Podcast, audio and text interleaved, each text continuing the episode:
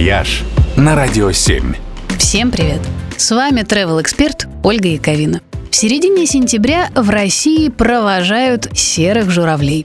Как раз в эти дни тысячи этих красивейших птиц собираются в Дубенской низине, неподалеку от Сергиева Посада и Талдома, на последний чекап перед отлетом на зимовку – на болотистых полях и заросших камышами озерах они собираются в стаи, чистят перышки, разминают крылышки и ждут подходящей погоды, чтобы подняться в небо, выстроиться в клин и улететь в теплые края. Ну а пока они устраивают небольшие тренировочные вылеты, кружа в небе и издавая свой печальный мелодичный крик.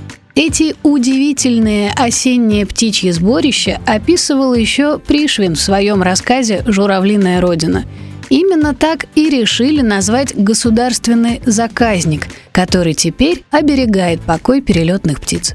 В сентябре в заказнике по выходным проводят специальные автопешеходные туры. Их участников привозят на наблюдательные пункты, где они могут понаблюдать за журавлями с особенного близкого расстояния и послушать не только прощальные журавлиные песни, но и рассказы научных сотрудников об этих удивительных птицах. И не только о них. В журавлиной родине обитает еще более 200 видов пернатых, многие из которых занесены в Красную книгу.